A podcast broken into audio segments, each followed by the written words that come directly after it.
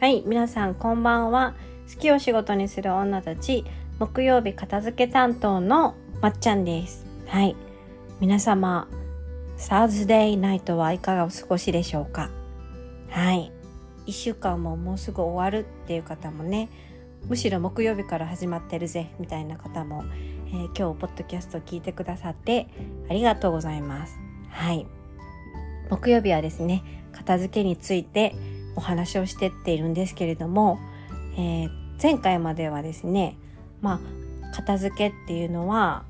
原理原則があるよとそう。それで片付けはね実は2種類あって1つ目は日常の小さなお片付け。そ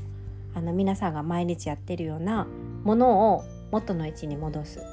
片付けですね。そう。あの子供とかにしまってよっていうあれです。はい。元の位置に戻しといてよっていうあれ。あれが日常の小さな片付け。はい。もう一つが引っ越しの時とかうんあのー家族を新しく迎え入れて部屋を作らなきゃいけないみたいな時にねなんか物をね頑張って減らしたりするじゃないですか。そう。あれが人生の大きな片付けなんですよ。人生の瀬戸際とかうんあの部屋の 空間を無理にでもこう増やしたいみたいな時とかに物と向き合うじゃないですか。そう。あれがね人生の大きなお片付けなんですけれども片付けはねこのように2種類大きく分けるとあります。はい。で今日は、まあ、それに関連して捨てるものではなくて残すものを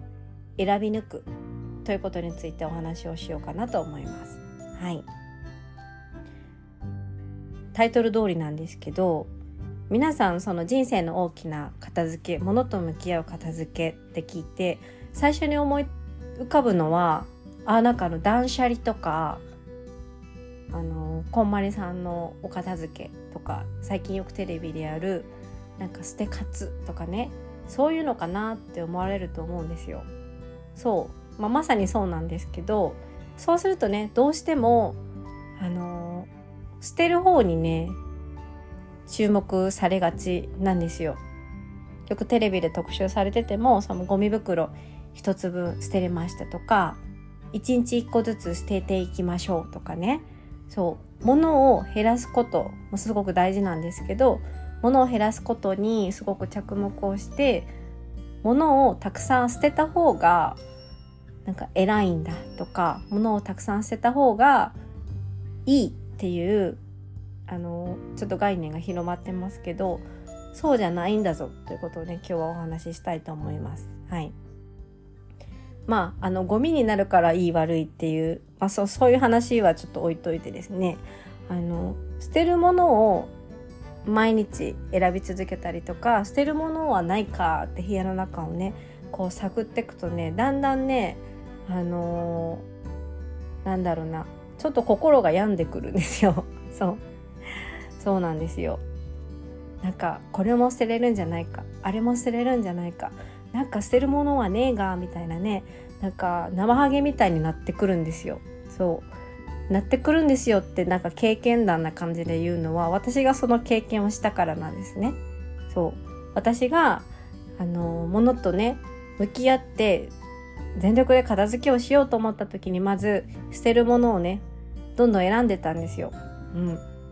それこそ物をねどんどん減らしたいってその時は思ってミニマリミニマリストに憧れてたのであのどんどんどんどんなんかこれも捨てれるかなあれも捨てれるかなって思いながら生活してったらなんかもう全部捨てれるんじゃないかみたいなね。もうシャンプーもリンスもあの使ってるペンもなんかもしかしたら捨てれるんじゃないかみたいな。もうなんかもうやだってなったんですよ。そう、そこまでことはなかなかないと思うんですけど。なのであの捨てるものじゃなくてあの残すものを選ぶっていうことがまず一つ目です。もうそれがすごく大事。はい。あの人生の大きなお片付けっていうのはもうこの考え方がもう9割ぐらい、うん、これさえあの分かっていればあとは向き合うだけなんですけど、うん、ここがねずれてたらもうあの本末転倒って感じでうまくいかないので、うん、ここだけ。この基準だけですね。はい、捨てるものじゃなくて残すものを選び抜くということです。はい、じゃあどうやって選び抜いていくんだっていうねその基準なんですけどどうですか皆さん。なんかどういうものを残していけばいいって思いますか？うん。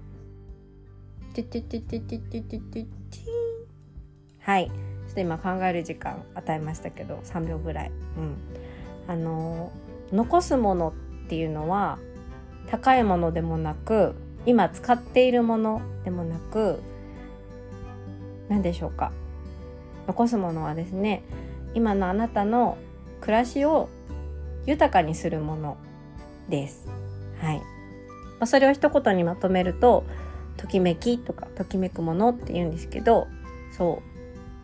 う、まあ、でも私自身がねときめきで選んでくださいって言った時のきめきがよく分からなかった のでそうそれをねあの他の言葉に訳すと、まあ、人生を豊かにするものなんですよ。そうなので、あのー、じゃあ今から残すものを選んでいくぞってなった時にじゃあこれは今の私の暮らしを豊かにしてるのかしていないのかで自分に